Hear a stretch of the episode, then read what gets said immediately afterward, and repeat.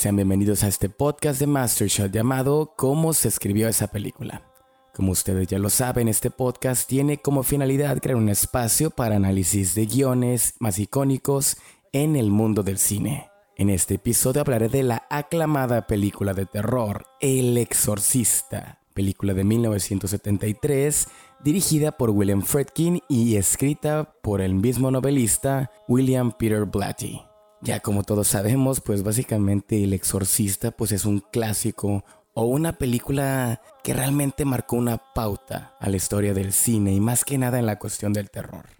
Digamos que en los 70s, donde este cine realista estaba predominando, pues realmente se empezaron a tocar estos temas de la cuestión de la fe contra la razón, porque realmente esta película del exorcista pues es más que eso, es una película de la fe contra la razón y ver si realmente Dios y el diablo existen. No es precisamente estas películas como El Juay de Rito o El exorcismo de Emily Rose, donde se centran realmente en todo lo práctico del exorcismo, sino que realmente esta película del exorcista, pues más que nada se trata en cómo probar si el mal si el diablo existe. Entonces en este episodio nos vamos a ir poco a poco, punto por punto, escena por escenas y pues en cierto punto desglosando toda esta, digamos, maravillosa película y producción, pues que a fin de cuentas dejó marcada a mucha gente y lo sigue haciendo porque a fin de cuentas en el 2000 se reestrenó con su película pues digamos Director Scott o la que le llaman ahora la versión que nunca viste, ¿no? Entonces en este episodio vamos a sobreanalizar el guion de este clásico del cine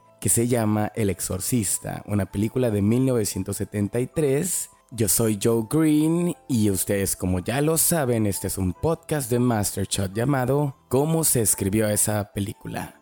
Comencemos con el análisis. Como lo había mencionado, esta película, pues realmente, si hablamos del exorcista, pues sí podríamos decir como que es un parteaguas en cuanto al cine de terror. Sinceramente yo la miré por allá de mis 8 años. La miré en VHS y sí tenía pues en cierto punto, más bien esta película tiene como esta estigma más bien de que uy, el exorcista. O sea, si la miras como que tiene una vibra de que tiene un prejuicio de que, uy, es la madre de las películas de terror. Y en cierto punto, pues no es tanto una película de terror si la desglosas. O sea, sí maneja cierto tono de misterio, pero realmente es una película que se basa en una guerra entre lo que es la razón y la fe. Entonces, eh, sí, con esta estética setentera, digamos, porque William Friedkin hay que recordar que era documentalista, que sí hablaba con el, este, con Fidel Castro y que se hacía documentales. Entonces, digamos que esta película pues realmente no es el terror convencional o un, o un terror como Rosemary's Baby o algo que se venía haciendo digamos como Hitchcock, como Psycho, sino que es muy diferente porque ahora sí que nos hace ver que la razón pues no siempre pues sería la respuesta o más bien que tal vez en base a este conocimiento modernista, el hecho de que nos basamos tanto en el sistema de la razón, empezamos a ignorar cosas antiguas, cosas malditas, maldiciones pues digamos que vienen mucho, mucho, mucho tiempo atrás, que a lo mejor pues simplemente ahora las disfrazamos en base a enfermedades mentales, porque hay que ver que realmente esta película se basa en el pasaje de Regan, que es la niña, cómo la enfrentan a estos doctores, a los psiquiatras, hasta en cierto punto llegar a un clímax donde realmente dicen, el diablo sí existe, bueno, el demonio sí existe, Pazuzu existe, y pues tiene que llegar este padre que digamos que es el único creyente en estos, digamos, exorcismos, palabra que pues hasta se tomaba de chiste, incluso el padre Carras menciona que esto venía del siglo XVI, allá en la Edad Media, donde pues todo se basaba en base a Dios y no tanto en la razón. Después llegó el renacentismo, donde ahora sí que dejaron de ver todo como principal a Dios y empezaron a utilizar la razón, por lo que digamos que estas posesiones o exorcismos, pues ahora se estudiaban bajo la lupa de la psiquiatría, de la psicología. Y pues básicamente podemos decir que esta película en cierto punto es una prueba de fuego para la lógica. y nos viene a dejar que sí somos vulnerables en este mundo a pesar de todo el sistema que tengamos. Quiero recalcar que esta versión que voy a analizar pues básicamente es la versión del 2000 la versión jamás nunca vista, la versión del Director's Cut. No es la versión que salió en cines, pues sí, porque obviamente en esas películas, digamos que en ese año pues hubo mucha censura. Realmente solo son 11 minutos lo que hace la diferencia. Pero pues sí, hay escenas donde, por ejemplo, Regan sale masturbándose con una cruz y en ese momento pues digamos los diálogos cambiaron. Y pues sí, o sea, obviamente hay censura, no tanto como en la época de Hitchcock, pero pues sí, en los 70 todavía este estigma que se creó, este, digamos, porque si pueden ver en YouTube en chorro de reacciones todavía de la gente que se desmayaba, que si lo tomaban como algo en contra de totalmente de la iglesia, y pues va como todo, ¿no? También como salió la película de La Pasión de Cristo, que decían que había monjas y había madres que se desmayaban en la misma sala. Entonces, todo este tipo de películas que cuentan con este tipo de temáticas, obviamente va a haber mucho, mucho, mucho ruido, mucho metiche, mucho teléfono descompuesto, pero aquí pues ahora sí que vamos a tratar de ser lo más objetivos posibles y pues quitarnos, digamos, toda esta estigma, todo este halo que hay alrededor de la película de decir de que no, no, no, es que esta es la película de terror por excelencia, pero créanme, cuando estaba haciendo el análisis de este guion, más bien cuando estaba desglosando las cosas, fui diciendo, madres, qué buena película. La neta, El Exorcista es una muy buena película y no precisamente una película de terror, sino que llevaba toda la estética, digamos, toda la técnica de la película setentera y pues en cierto punto funciona a la perfección. Es una película muy, muy sencilla,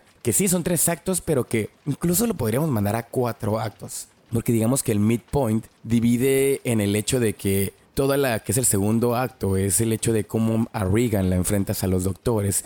El midpoint vendría siendo como un level out, se lo podemos tomar así, en el hecho de ahora enfrentar a los psiquiatras, a los psicólogos con todo este cotorreo de la hipnosis, pero a la vez ya estamos empezando a encontrar vestigios de este demonio, del Pazuzu, ¿no? Y pues sí, o sea, como dice, podríamos comentar como lo habíamos hecho en, en la película de The Batman, que sería el cuarto acto, digo el tercer acto, donde sería la crisis, porque obviamente es donde vienen todos los bajones de los personajes, pero pues también podríamos utilizar esta paradigma de Field de los tres actos y sí utilizarla como un midpoint donde es un level up. En lugar de tener de actores, nos vamos ahora con la cuestión de la mente para luego desarrollar y llegar digamos a un punto de no retorno donde regresa el padre Merrill a la confrontación con el demonio y a la resolución. La neta es una película muy sencilla, así que a diferencia del episodio pasado de Batman donde duramos 3 horas analizando la película, trataré de hacer lo más, más breve posible este episodio.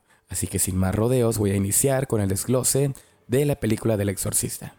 Ahora sí que la neta, las personas que hicieron el research, más bien el escritor tanto del libro como del guion, este, hizo muy bien su research sobre la cuestión de los demonios, más que nada del Pazuzu, en la cuestión de esta existencia del demonio, el irse a la antigua Mesopotamia, tratando de mostrar que el mal viene de mucho, mucho, mucho más atrás y pues que puede producir, digamos, todo este tipo de, de misterio en el hecho de que pues es miedo a lo desconocido. Entonces por ese lado la película inicia básicamente con un prólogo donde nos muestra quién es el personaje del padre Merrill, digamos un padre arqueólogo, un padre que está buscando cuestiones arqueológicas, excavaciones, pero aún no sabemos qué está buscando precisamente el padre Merrill.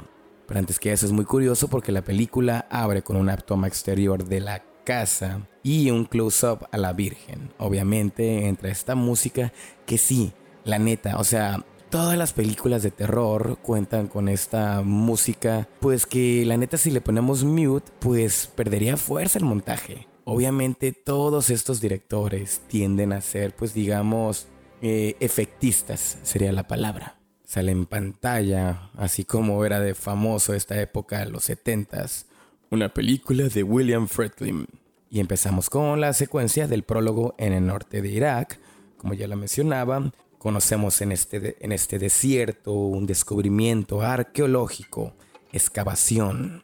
Y pues empezamos a ver quién es este padre, quién es el personaje, qué es lo que está buscando. hay un cierto misticismo, empezamos a sentir el tono de la película, porque realmente, pues sí nos muestran como que este lado del norte de Irak, como que personas muy misteriosas, los perros peleando, eh, pues digamos todos estos sonidos incidentales que nos dejan como que, a la no, no, o sea, como que no sabemos qué sentir todavía. Pero aquí empezamos a encontrar, digamos, ciertas cositas que dejan a este padre Merrill, que aún no conocemos su nombre, y pues nos dejan como que con cierta incertidumbre. Llegan los nueve minutos y digamos que tiene su primer encuentro con la estatua de Pazuzu. ¿Quién es Pazuzu? Digamos que es este demonio que pues básicamente le va a hacer la vida de cuadritos a Regan, Pazuzu es esta estatua que en la que se enfrenta de frente a frente el padre Merrill justo cuando los perros están peleando e inicia esta música incidental, pues digamos con un tono muy, muy, muy, muy rarón. Si busco un poco de información en Google sobre lo que es Pazuzu, pues básicamente dice que era este tipo de demonios que le aplicaban castigos ordenados por las divinidades y pues casi siempre infringiendo enfermedades. Pazuzu representaba al dios de los malos espíritus y del aire. Oh my god.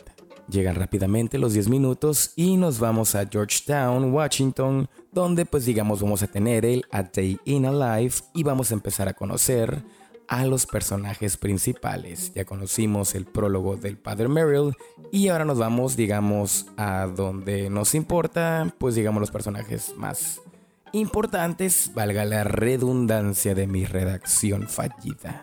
Está muy curioso porque William Friedkin lo decía en uno de sus especiales de Schroeder, que la neta hay muchos, muchos, muchos especiales que se han hecho del exorcista, pero le recomiendo mucho este canal americano que se especializa más que nada en el terror, que se llama Schroeder, que hace, digamos, tiene ciertas series. Hay una serie de documentales que se llaman Cursed Films, o sea, que son los las películas malditas y pues obviamente el episodio número uno es El Exorcista. Aquí nos hablan digamos de todas estas cosas que batallaron para poder hacer la película y pues básicamente pues nos hablan también de, del behind the scenes, de toda la cuestión mística, de todo lo que se batallaba, de todo el research que se hizo y pues básicamente también nos contaba el hecho de la cuestión de producción para concluir rápidamente con esta, digamos, aportación, se entiende que William Friedkin pues tenía un director de fotografía, pero a la vez tenía un camarógrafo, que este camarógrafo es el que le acompañaba siempre con su cámara de guerrilla en los documentales. Obviamente, este camarógrafo fue el famoso que hizo, pues digamos que capturó a Fidel Castro en una de las entrevistas que hizo William Friedkin. Entonces, eh, si se ponen muy truchas, van a ver como que hay dos tipos de montaje a lo largo de la película. Siempre el montaje tradicional y de repente hay una cámara ahí en hombro que se va a estar colando y se va a ver muy bien el estilo, pues digamos, este documental. Y más que nada también estos zooms que se van a ver obviamente son muy, muy, muy evidentes. Ni se diga que, pues básicamente el primer zoom es el que nos presenta en cierto punto la presencia del padre Carras. Llegamos rápidamente a la casa de los McNeil, donde nos presenta al personaje de Ellen Burstyn y al personaje de Linda Blair, pues como Chris McNeil y Reagan McNeil. Y pues básicamente vemos como este personaje de Chris, o sea, Ellen Burstyn, empieza a recorrer la casa, hay ciertos ruidos, sirve para obviamente crear la cuestión del tono, y pues a la vez nos enseña lo que es la casa. Vemos el entorno, vemos que si hay ruidos en el ático, que si hay ventanas con ciertos ruidos y pues ya entendemos que aquí pues digamos nos están predisponiendo a una película de suspenso y de terror.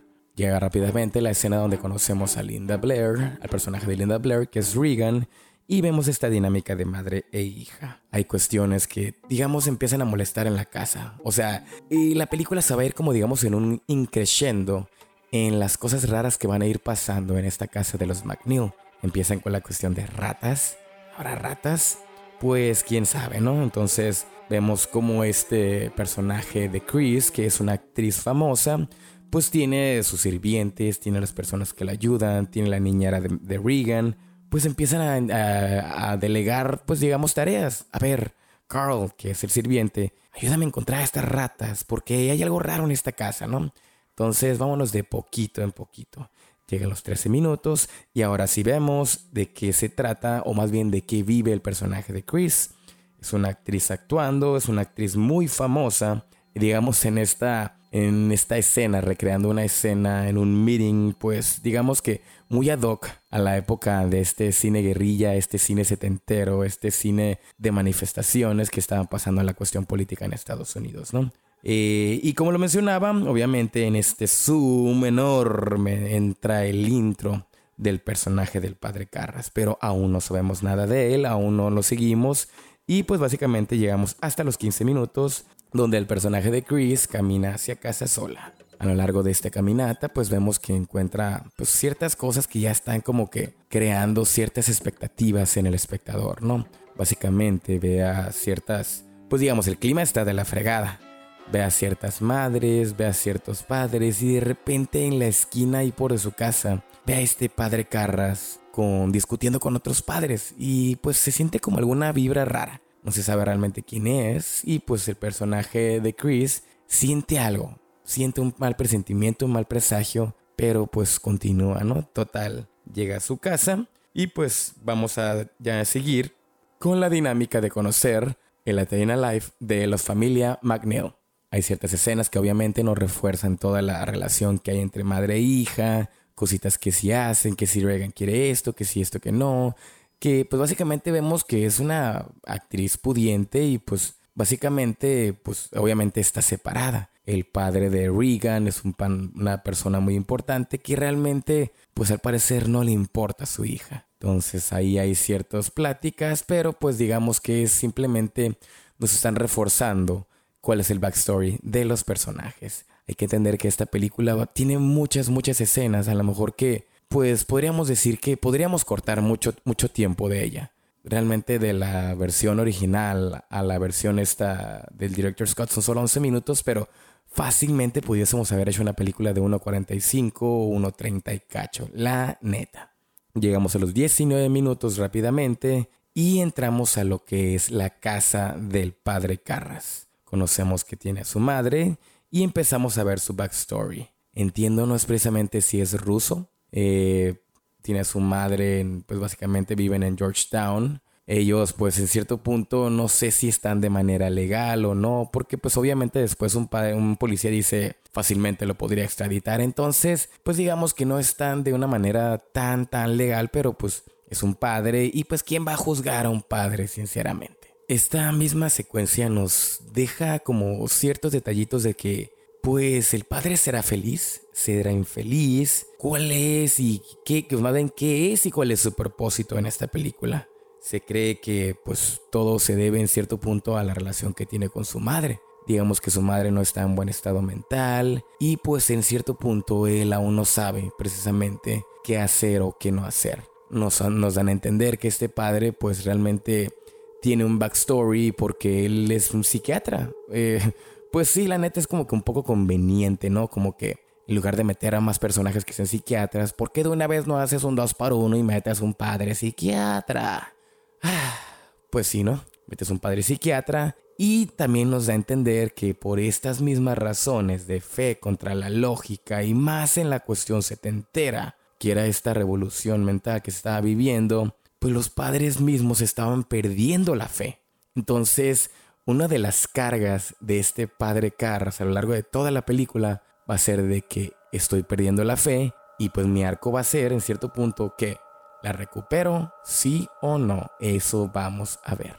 Llega el minuto 22 y volvemos a la casa de los McNeil, donde vemos, digamos, a la madre y a la hija pues interactuar de una manera pues con un juego que pues digamos tiene un estigma del tamaño del universo que es la Ouija o la Ouija board. Aquí pues podemos ver que pues la Chris madre, Ellen Bernstein, empieza a preguntar, ¿y este de dónde salió? Y pues básicamente Regan le dice, ay, ya lo tenía de un buen rato. Este, creo que era de padre y suelo jugar sola. Oye, pero ese juego no se juega sola, se, juega dos personas.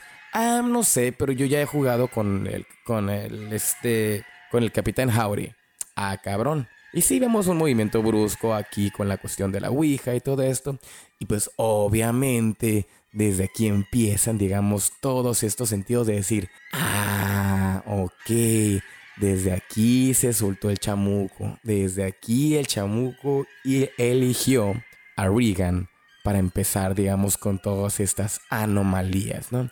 La neta, o sea, sí está medio zarrón que pues siempre vincules a la Ouija como que el detonante para pues la cuestión de las posesiones, pues me hubiese gustado la neta que hubiera sido a través de, no sé, otra, otra, otro McGuffin, otro artefacto, porque pues realmente, bueno, la neta, se la vamos a perdonar porque es el exorcista. Digamos que en esos años pues nadie hacía esto.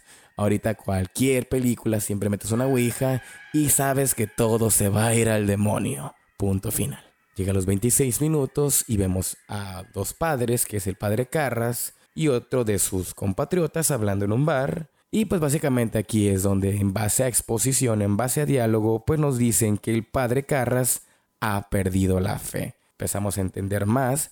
Hay que entender que la película, la neta, se divide en, básicamente en, en dos plot lines, ¿no? Bueno, tenemos el prólogo, que es lo del padre Merrill, y pues tenemos dos líneas argumentales, que es la línea de la familia de los McNeil, obviamente con el personaje de Chrissy Regan, con toda la posesión, y por otro lado tenemos el plotline que es de el padre Carras y pues digamos el backstory que tiene con su mamá y el último cómo se van a vincular para el último llegar digamos a revincular con el prólogo del padre Merrill y llegar a una resolución. Está la neta muy sencillita si ustedes piensan si ustedes piensan luego escribir alguna película relacionada con los exorcismos, pues sí, les, les recomiendo que analicen de pe a pa esta película de lo que es el exorcista, porque obviamente si vas a hacer algo bueno, pues siempre vas a te en las mejores cosas, ¿no?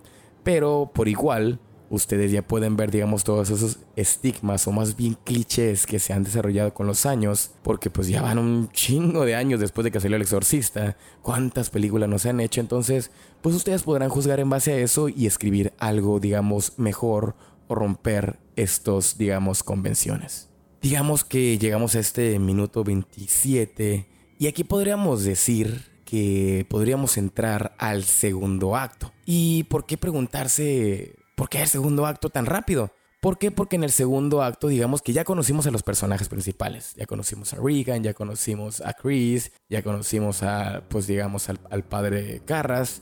Entonces, ¿qué es lo que sigue? Siguen las anomalías. Ya digamos que tuvimos a lo mejor el momento detonante. Será la escena detonante, la de la Ouija board, la de la Ouija. Entonces, en esta escena, a partir de esta escena, vamos a empezar a ver ciertas anomalías y cómo tratan de explicar todo lo que le está pasando a Regan, porque hay que entender, el primer acto es la introducción y el segundo acto es ver qué diablos está pasando con Regan.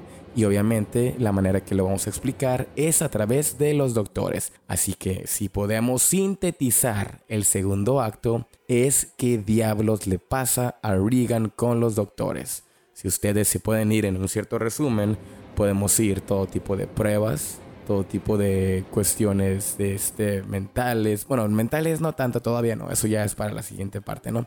Pero pues básicamente que si tiene eh, problemas en el cerebro, el, todo tipo de pruebas físicas, pruebas que son carísimas, pero pues como ya sabemos que es una actriz famosa, pues básicamente ella puede pagar todo tipo de este tipo de pruebas.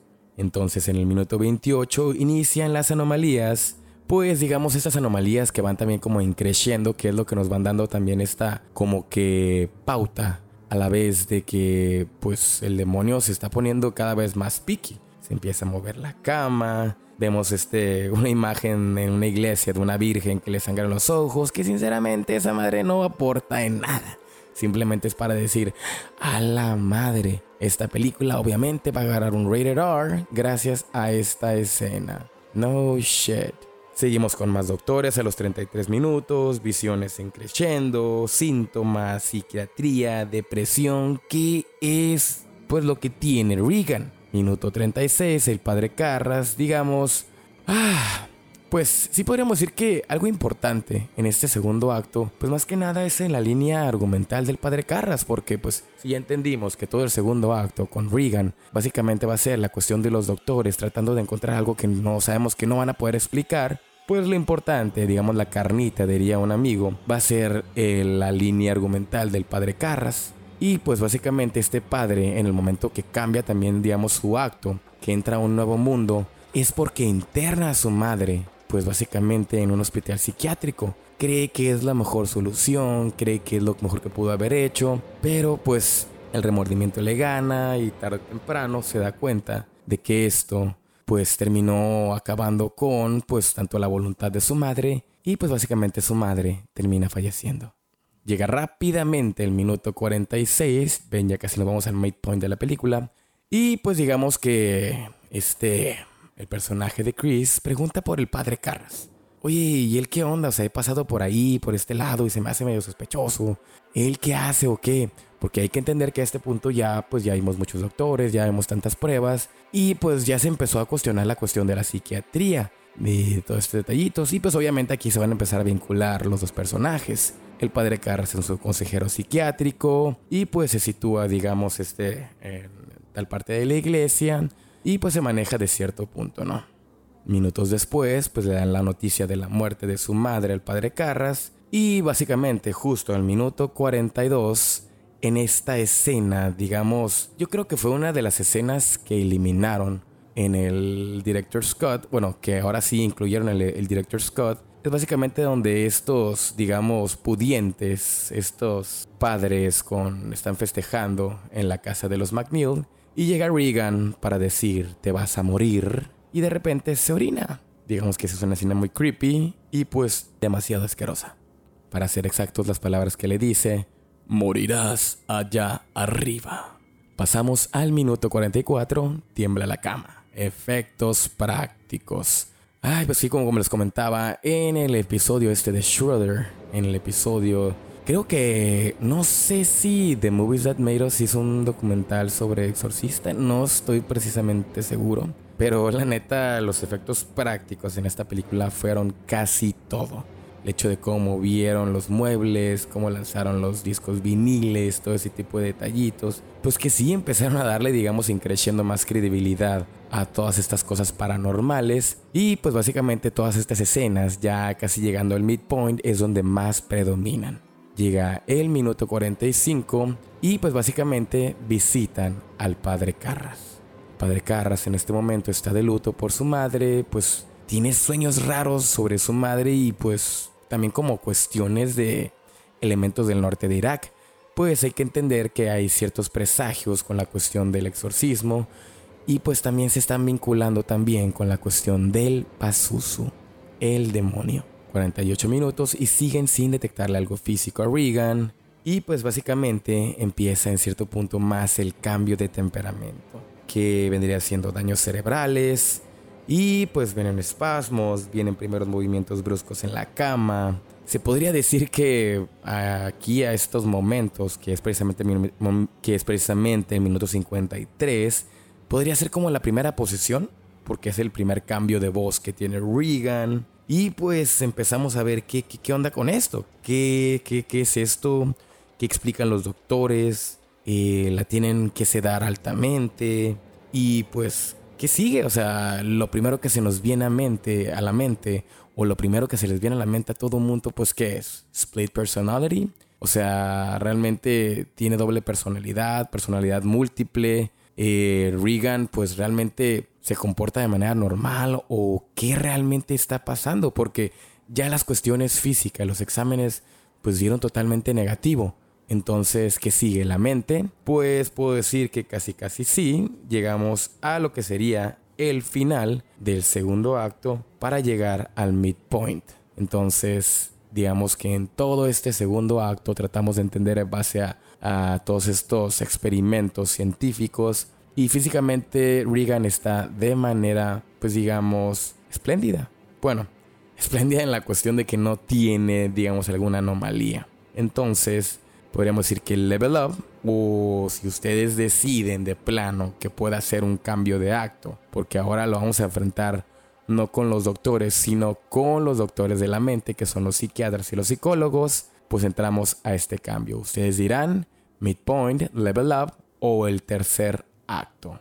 Llegan los 59 minutos y, eh, y la neta, pues obviamente ya sabemos que la escena que vendió el director Scott o esta versión que tú jamás has visto antes. Pues es la escena donde básicamente le están dando, pues digamos, una noticia donde, pues, no sé si se acuerdan, pero el, este, Regan maldijo al director de la película donde estaba trabajando Chris. Y pues luego le llegan a dar la noticia a Chris de que este famoso director pues había fallecido y falleció de una manera, pues digamos, no muy ortodoxa, quedó de las escaleras con su, con su cabeza totalmente volteada, su cuello roto, entonces, ah, pues sí hay cositas medio raronas aquí, ¿no? Pero el momento donde le llegan a dar la noticia, que es en el minuto 59, de repente el remate, digamos que el punchline de esta escena es ver a Regan bajar las escaleras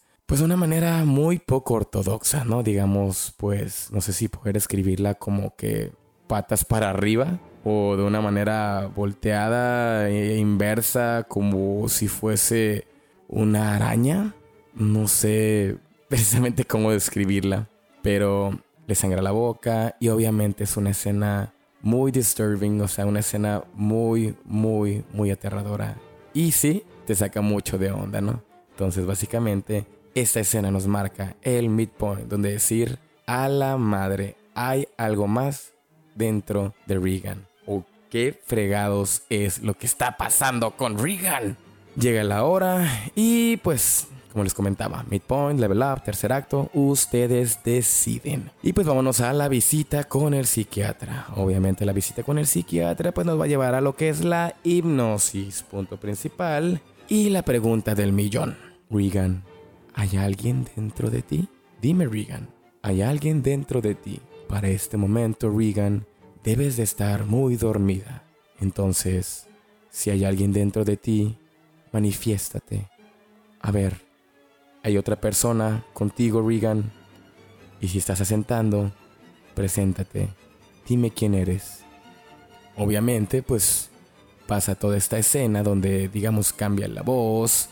Sí, o sea, yo la neta, yo empecé, yo crecí mirando esta película en VHS y pues obviamente la miraba en el Canal 5, en México, obviamente, los noventas, con un doblaje pues que la neta está muy chido el doblaje. El doblaje, pero en el doblaje le hacen más la voz como de hombre. En, la, en el doblaje, digo, más que nada en, en el do, bueno, ahora sí que se puede decir doblaje gringo que le hacen a la voz de Linda Blair. Pues sí tienen ciertos juegos ahí, ciertos efectos y todo esto. Y aquí es donde empezamos ya a ver la diferencia entre esta split personality o más bien indicios de este demonio. A la hora con tres minutos vemos esta escena famosa, famosa escena donde el padre Carras está corriendo así muy rocky con su vestimenta pues totalmente de boxeador, ¿no? O sea, sus pants y su sudadera que es color gris claro con su toallita alrededor, todo sudado. Y pues presentamos a lo que es el, básicamente el personaje de Lee J. Com que viene presentando a William Kinderman, que es el policía. Porque obviamente no hay mejor elemento, chicos, que pues básicamente un policía o un detective para presentar un caso de misterio. Obviamente, pues sí, o sea, ya lo sabemos eh, como en otros episodios, los detectives son los mejores personajes para darte exposición a través de diálogo o acción.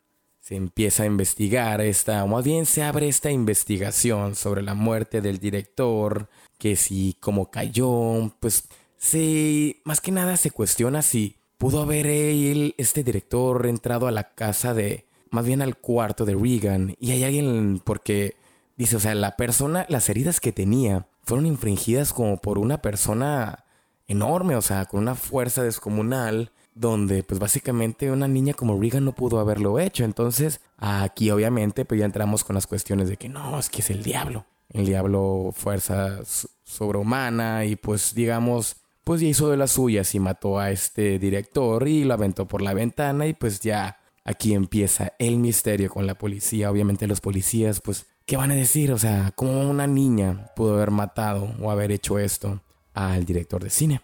Llega la hora con 8 minutos y pues volvemos a lo que es la clínica Beringer, donde pues no, siguen sin haber resultados del hipnosis, todo este cotorreo.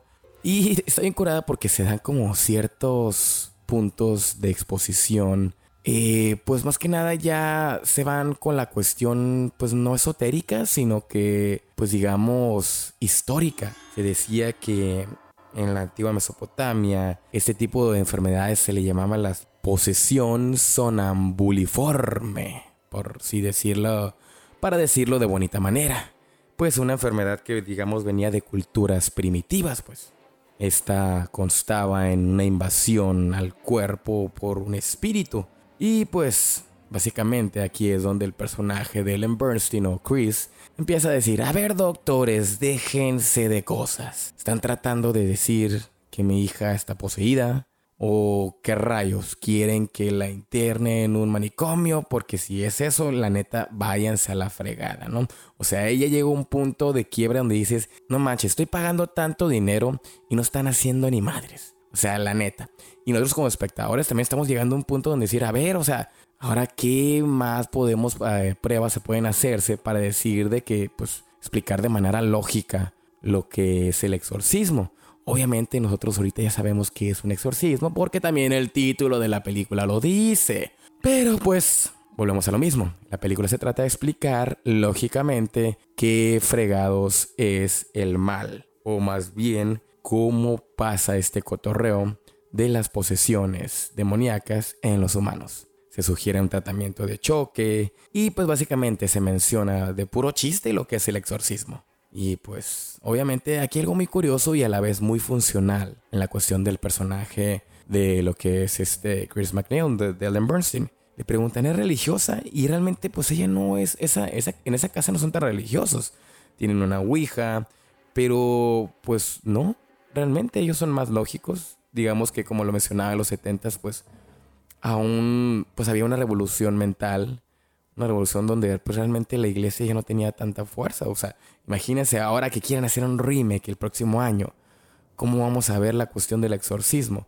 Obviamente yo siento que la película si se va por la cuestión, o sea, con la misma finalidad de la lógica contra la razón, no, no, no, perdón, de la lógica contra la fe, pues va a estar mucho más cañón ahora explicar todo este cotorreo después de pues tanta falacia o tanto sinsentido que hay en el mundo o tanta pues digamos la charlatanería científica porque hay que entender que si la gente dice es que científicamente comprobado ya hay muchos mensos que van a creer todo lo que escuchan. Pues entonces ah, siento que está muy difícil escribir una película del exorcista en estas épocas. Pues básicamente como conclusión para esta secuencia ¿qué es lo que le están, pues digamos, recomendando o solicitando a Chris, a la, básicamente a Ellen Bernstein, que la lleven con un médico brujo? Esa es la respuesta. O sea, si ya me dijeran que mi hijo o mi hija me la tengo que llevar con un médico brujo, pues llegar a un punto donde digo, madre santa, o sea, ¿en qué clase de mundo y qué clase de ineptos estoy llevando? Pero bueno, ¿no? Ah, la presión llega hasta el cuello y pues empezamos a hacer de todo tipo de cosas. Llega la hora con 11 minutos y empezamos a ver, pues digamos, el policía investigando pues más que nada el caso, como ya lo había mencionado, con la cuestión de la desaparición o más bien con el asesinato del director de cine, ¿no? Entonces, eh, digamos que vienen ciertos detallitos todavía más que pues vienen como que ya impartiendo más la cuestión de la fe en la casa de los McNeil. Así como eh, Chris revisando a, a Regan y de repente abajo de la almohada de Regan encuentran una cruz. Y pues básicamente Chris empieza a perder la cordura y decir, a ver, ¿quién puso la cruz debajo de la cama, de, digo, debajo de la almohada de, de Regan? Nadie, la, nadie sabe, nadie quién sabe qué anda con este cotorreo. Pero pues qué casualidad. A la hora, con 18 minutos, pues empiezan, digamos, ya las manifestaciones muy, muy, muy directas. Digamos, vemos a Regan cómo se lesiona con esta cruz. no sé si decirlo precisamente, porque no sé si es necesario comentarlo en el podcast, la manera que lo hace, porque es muy gráfica. Ella toma la cruz y pues sí, se lesiona, pues digamos directamente en la vagina. Y pues dice ciertas cosas y pues maldice, por así decirlo. Vamos a, a, resumirlo y dejarlo en este momento. Seguimos con los efectos prácticos, todas estas cosas volando por el cuarto, este armario que casi mata al personaje de Chris Y pues digamos que la violencia ya se hace muy presente en esta película. Y pues obviamente esto ya vendría siendo... Yo creo que esto podríamos tomarlo también como un momento de agnarosis, ¿no? Como que a la madre, o sea, vimos como el cuello de Regan giró totalmente. O esto ya no es normal. Esto ya no es una split personality. Entonces, ¿qué es? ¿Un demonio? Pues podría apostar que sí. Y yo podría apostar que en ese momento el personaje de Chris dijo, a la madre, sí es algo mucho más cabrón. Llega la hora con 20 minutos y podríamos decir que es el primer encuentro entre la madre, o sea, entre Chris y el padre Carras. Pues esta escena, esta secuencia, ¿de qué nos va a hablar? Obviamente sobre, pues, qué es el exorcismo. Y pues el padre Carras, pues realmente diciendo, a ver, a ver, ¿es neta lo que me estás preguntando? O sea, neta, ¿hablaste del exorcismo? Pues sí, o sea, realmente ya el personaje de Chris ya llegó a un punto de quiebre donde dice, pues, ¿qué más puedo perder en, preguntar qué onda con el exorcismo? Porque lo que vi ya no es normal. Eso es, eso es un demonio, o sea, yo, realmente yo ya, ya vi un demonio en mi hija. Eso no es normal. Entonces, ¿qué necesita para, para que se haga un, exorcismo? Padre Carras obviamente pues se niega totalmente y dice y nos da mucha información, mucha exposición interesante porque básicamente nos dice que hay mucha pues muchas cosas que se deben de hacer con la iglesia. Ahí como la ven también la iglesia tiene mucha burocracia, tiene muchos papeleos, muchas reglas de que, a ver, si va a haber un exorcismo, porque los exorcismos no se hacían desde el siglo XVI. O sea, es un mito esa madre para, para ellos básicamente. Pero si por si pura casualidad hay un exorcismo, pues se necesitan ciertas pruebas y pues básicamente cuáles son las pruebas. O sea, porque si podríamos decir que a lo mejor esto puede ser esquizofrenia. O sea, hay que entender que el padre Carras eh, desde el siglo XVI de la Edad Media decía, es que la medicina y todo esto nos ha hecho eh, entender que no es posesión, es esquizofrenia, es paranoia, es cuestión de fe, pero pues digamos, volvemos a esta investigación y pues lo importante es qué tipo de requisitos son los que, los que se tienen que tomar. Pero antes de esto, pues ¿qué? ¿Qué puede pasar? Dice el padre Carras, pues visito a Regan y veo qué onda y pues vamos a deducirlo. Fuck it. Llega la hora con 24 minutos y es el encuentro del padre Carras con Regan. Pues veamos esta dinámica, pues no voy a dar todo porque ya sabemos básicamente, hemos visto la película. Y pues sí da detallitos que se meten con la cuestión del backstory o digamos que el trigger para el personaje del padre Carras. Tu madre está con nosotros, Carras. Y pues básicamente, este, después de este diagnóstico que tuvo Carras al enfrentarse pues con Regan, vuelve a hablar con Chris y pues le hace ver que hay ciertos requisitos, varias cosas que la iglesia, digamos para que la iglesia dé el visto bueno para que se practique, digamos, este exorcismo. El número uno pues es que el hecho de que tendría que hablar en un idioma o en un lenguaje que la niña jamás haya estudiado. O sea, tiene que ser cosas que, que pues digamos que esta persona no tenga en su mente, jamás haya pasado por sus cinco sentidos, ¿no? Entonces a la hora con 29 minutos, Carras llega de nuevo, pues a enfrentamiento con el personaje de Regan. Y pues graba en videotape básicamente este tipo de cosas que empieza a manifestar el demonio porque pues también hay que entender que este demonio pues le tiran disque agua bendita y la madre, pero pues no era agua bendita, era agua normal. Digamos que cuestión de su gestión, ahí empezamos a desmentir, pues digamos que los, los espectadores ahí es como diciendo, madres, no, no es un exorcismo. Qué alivio, qué alivio, qué alivio, ¿no? Pero bueno, ¿no? Entonces, esta secuencia que vamos a ver a continuación, pues es una secuencia que digamos que tiene al padre Carras como que, a ver, me tiene muy intranquilo voy a escuchar de nuevo los audios y todas estas cosas que decía el personaje de Regan. Y pues al investigar, pues digamos que básicamente estaba hablando al revés. Si vemos básicamente la película en un doblaje, el doblaje nos va a decir es que está hablando en español, pero es al revés. Pero si lo vemos en inglés, creo que está hablando en portugués, pero es al revés. Total, básicamente esta cinta la puede escuchar al revés. Y sí, nos básicamente nos da vestigios sobre lo que es el nombre del demonio y lo que es, digamos, un indicio sobre el padre Merrill. O sea, está buscando a quién? Al padre Merrill Para los que se tienen que acordar, en el prólogo iniciamos con el padre que buscó a Pazuzu. Entonces todo empieza a tomar forma y todo empieza a conectarse para el clímax de la película. Llega la hora con 37 minutos y hay una escena pues digamos muy chiquita, muy chiquita simplemente, donde vemos digamos una reacción en el cuerpo de, de Regan, donde en su estómago se lee algo que dice help me o ayúdame. Básicamente efecto práctico para decirnos, o más bien reforzar, que sí, hay algo que está poseyendo a Regan. Llega la hora con 38 minutos y pues la neta yo creo que ya podemos tener suficiente evidencia pues como para pedir permiso con la iglesia y decir, oye pues, ¿qué onda? ¿Practicamos un exorcismo? ¿Qué rollo?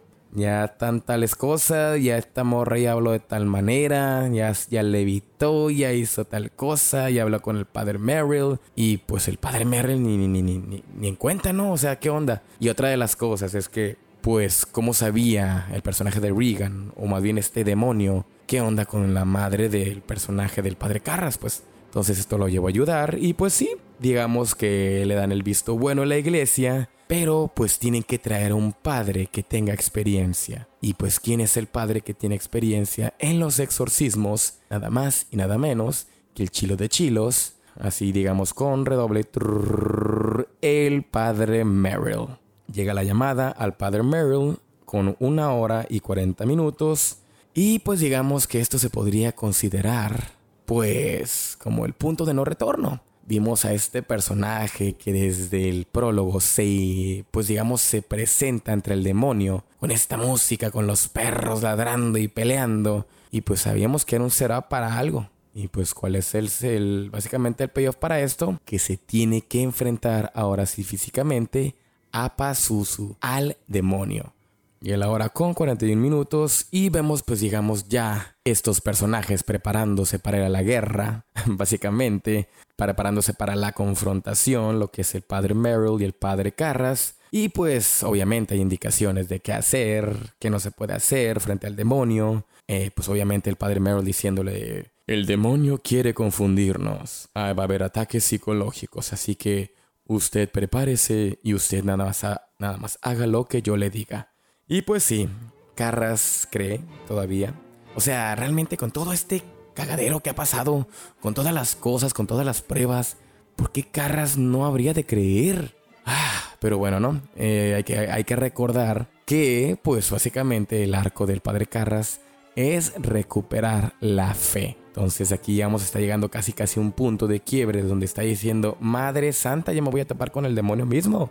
Y pues se va a practicar el exorcismo y pues viene la hora de la confrontación. La hora exactamente con una hora y 45 minutos. Y pues vemos ya el padre Carras y el padre Merrill empezando pues digamos todo este ritual del exorcismo frente al personaje de Regan. Ya todos están afuera, el personaje de Chris y todo eso es nadie va a interferir.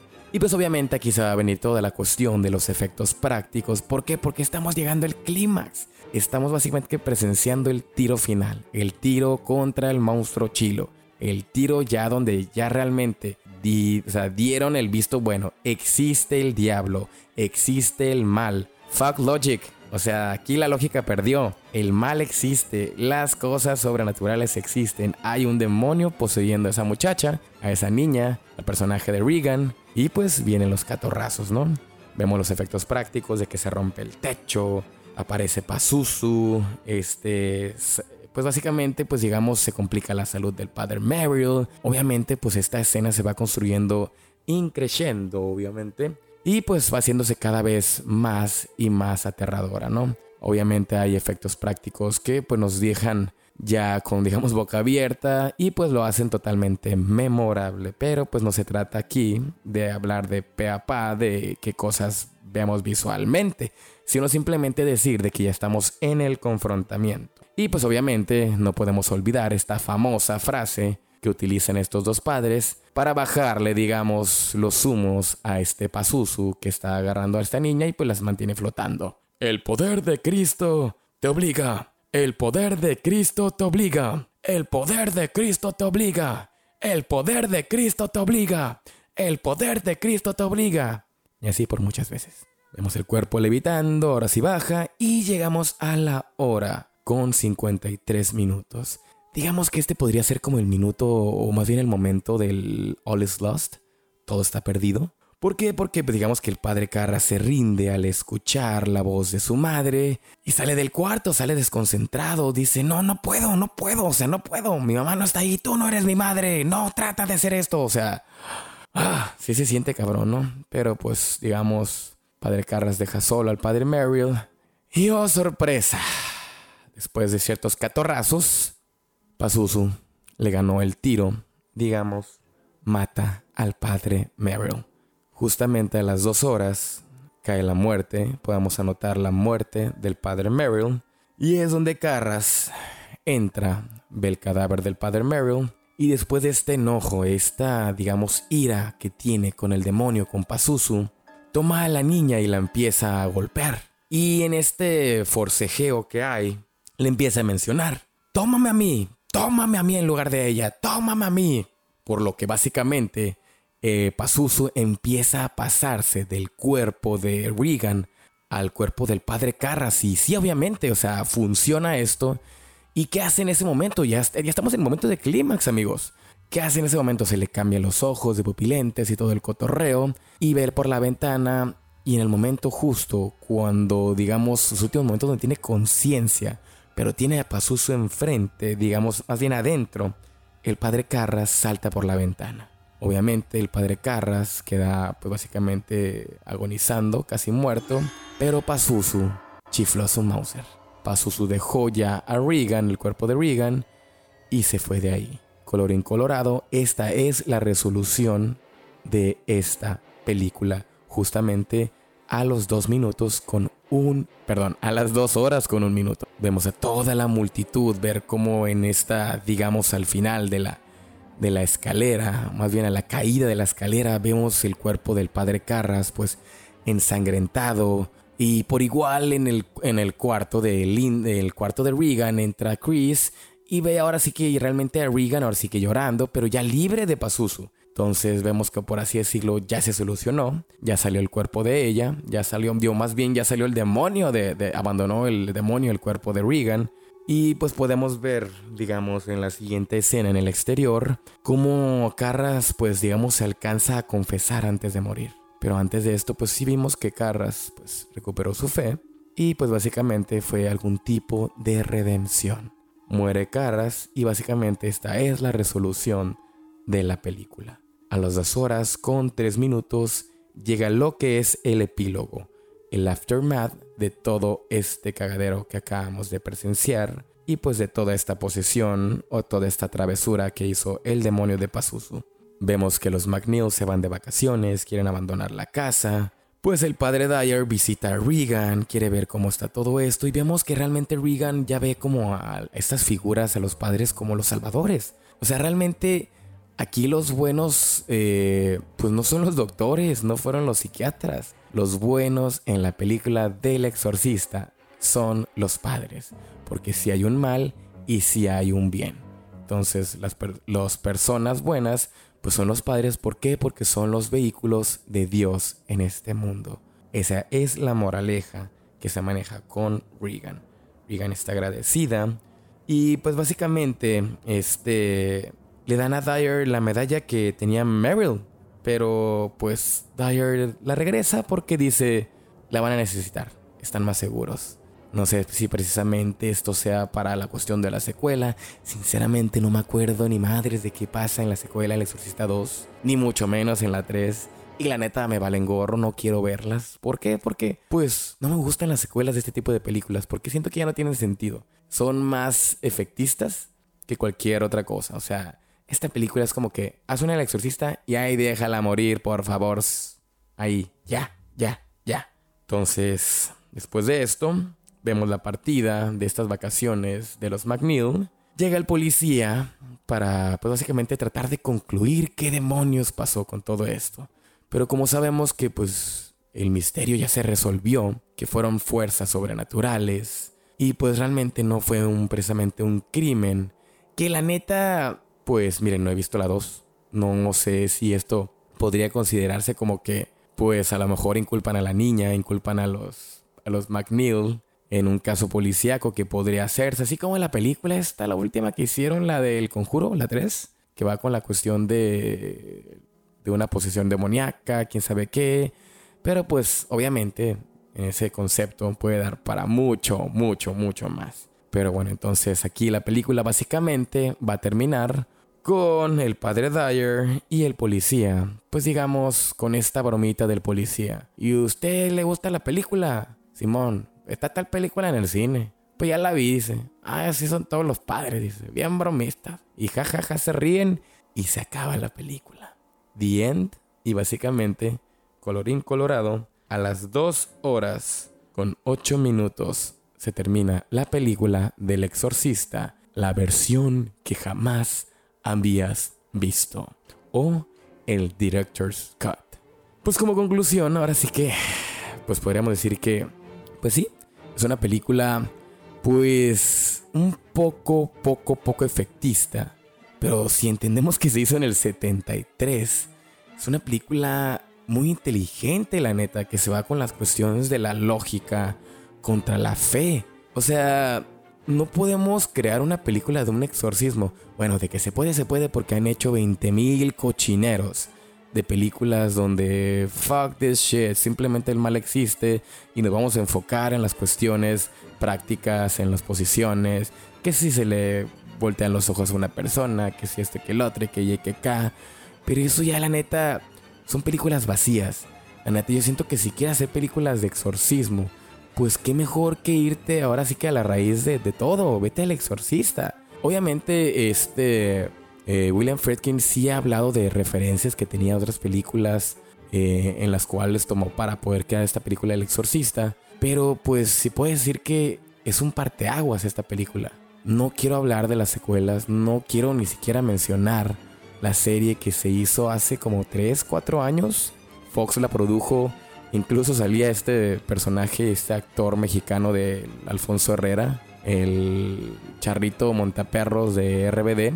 Pero pues, y ahora se va a hacer la nueva película que la neta, pues yo sinceramente no espero nada de ella, ¿no? Ojalá que si van a hacer esta película del exorcista, un remake, vuelvan a entrar con estas cuestiones de la lógica contra la fe. Estaría interesante porque, o sea, si hay películas que pueden retomar este tipo de temas o ese tipo de dinámicas de lógico contra la, contra la fe. Porque, por ejemplo, si la película, o sea, ¿cuántos remakes se han hecho de A Star is Born? Creo que cuatro. Y todas hablan de, todas hablan de cómo se enfrenta la, cómo, cómo enfrenta la fama a los personajes. Pues digamos en diferentes épocas. Y la última con la gaga, pues la enfrentó en esta época digital. Entonces, pues sí estaría interesante si lo manejas por ese lado, la nueva película del exorcista como en esta época, digamos, donde ahora nos vale mucho más gorro las creencias eh, de la iglesia, donde ya la gente puede creer en un dios del espagueti antes que creer en Jesucristo, pues, ¿cómo vamos a comprobar un exorcismo? Si la neta, la película desde el principio se va con la cuestión así como guay de rito y todas esas cosas, al diablo. Va a ser un fracaso. Y pues como casi todas las películas de terror de estas épocas se van más por la cuestión de, pues que si las muertes, que si cómo matas aquí, cómo matas allá, los efectos prácticos, bueno, ya ni tan prácticos, ya más CGI. Y pues la neta, ahí es donde debería de triunfar más esta nuevo remake de lo que es El Exorcista. Pues bueno chicos, espero que este episodio haya sido de su agrado y para todos mis amigos futuros escritores, o más bien para mis amigos que también son amantes del cine y solo quieren andar de metiches y saber más, y pues más datos curiosos, pues les agradezco totalmente, ya lo saben. Este, pueden buscarme en redes sociales, en Instagram como YoGreen30, eh, donde estoy básicamente publicando pues eh, pues peticiones, o sea, si ustedes dicen, a ver, ah, estaría chilo que pudieras hablar de tal película, habla de tal película, habla de esta ya. Y próximamente, la neta, me ha dado muchísimas ganas de hablar como de los pilotos de los tele de televisión, así que, fuck it. Voy a hablar de Mad Men, voy a hablar de True Detective, voy a hablar de los, de todo, voy a hablar de las películas. O sea, si ustedes me piden que incluso hable de una película de anime, o del el piloto de un anime, pues hay que hacerlo. O sea, a fin de cuentas, todo se va sobre la misma lógica de cómo se escribió la producción. Entonces, no voy a hablar obviamente de una temporada completa de algo, pero pues podemos hablar de los pilotos o de una película completa.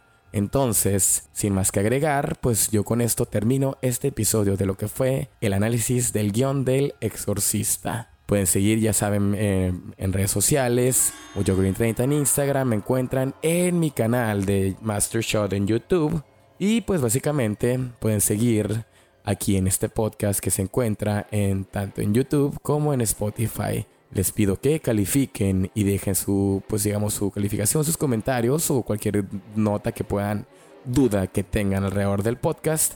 Y pues nos estamos escuchando en el próximo episodio. Yo soy Joe Green y como ustedes ya lo saben, este es un podcast de Master Shot llamado ¿Cómo se escribió esa película? Hasta la próxima.